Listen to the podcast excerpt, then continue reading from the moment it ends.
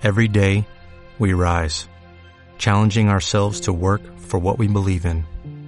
At U.S. Border Patrol, protecting our borders is more than a job, it's a calling. Agents answer the call, working together to keep our country and communities safe.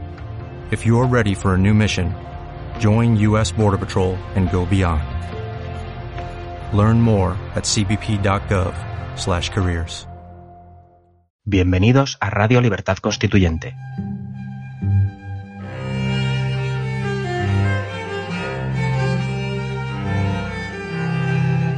Están escuchando Los Florilegios Diarios de Trevijano.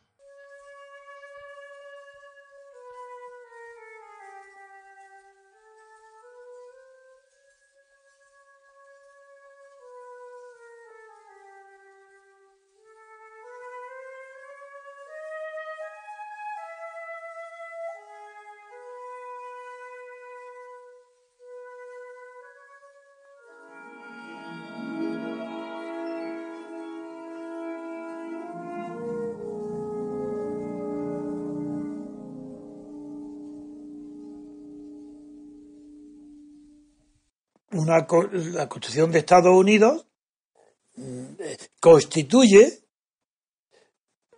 las reglas nacionales simultáneamente al nacimiento de la nación.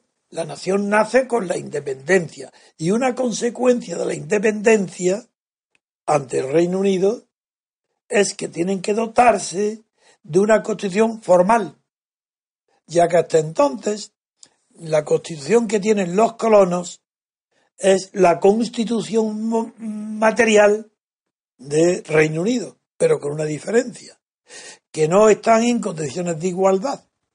Si los derechos que coincide, que concede la constitución material, la no escrita, las costumbres, las tradiciones, los derechos que concede y reconoce al ciudadano británico, no los concede a las colonias en América del Norte, y de ahí nace la guerra civil. La, guerra civil inicial, porque son unos contratos, se convierte inmediatamente en guerra de independencia. Guerra civil es cuando llega, antes de llegar Franklin a Boston, acompañado de Tom Paine, que ya se oyen más o menos los cañones, es un enfrentamiento civil, porque los americanos querían formar parte tener los mismos derechos ciudadanos que los británicos. Luego aparece sería entonces como una excepción civil, bélica. No, enseguida se convierte en una guerra no civil, sino de independencia, o dicho de otra manera, una guerra de liberación. Por tanto, los americanos es el primer pueblo en la época moderna que se ve obligado a escribir una constitución para distinguirse, separarse, distanciarse de lo que existe en el Reino Unido, de donde procede la cultura anglosajona de los colonos de América del Norte. Si ese proceso en Europa es impensable.